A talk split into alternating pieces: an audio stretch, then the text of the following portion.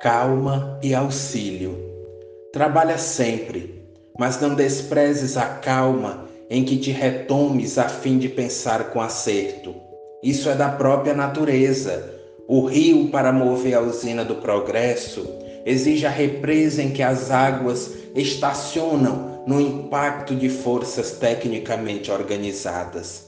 Conserva a entrada do coração acessível a todos os companheiros que te cerquem, tantos deles agoniados a te rogarem concurso e consolação.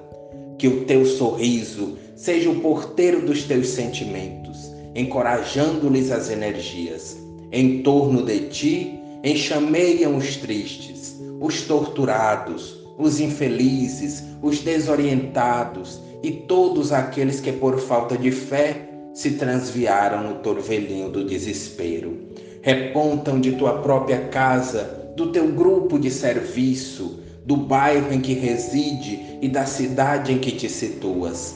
Sê para eles um refúgio de paz e de esperança. Aprende a ouvir com paciência, para que possas esclarecer com discernimento e serenidade. Se te afliges com o problema que te trazem, entrega a questão a Deus e mantém-te disponível, para que não te prives da oportunidade de auxiliar. Guarda a diligência sem pressa e oferece a todos os que te busquem o reconforto de que necessitem, a fim de seguirem adiante. Assim compreenderás com a bênção da calma em ti mesmo, que prosseguirás com recejo de construir incessantemente no bem dos semelhantes, reconhecendo que o tempo na vida de cada um de nós é uma doação preciosa de Deus.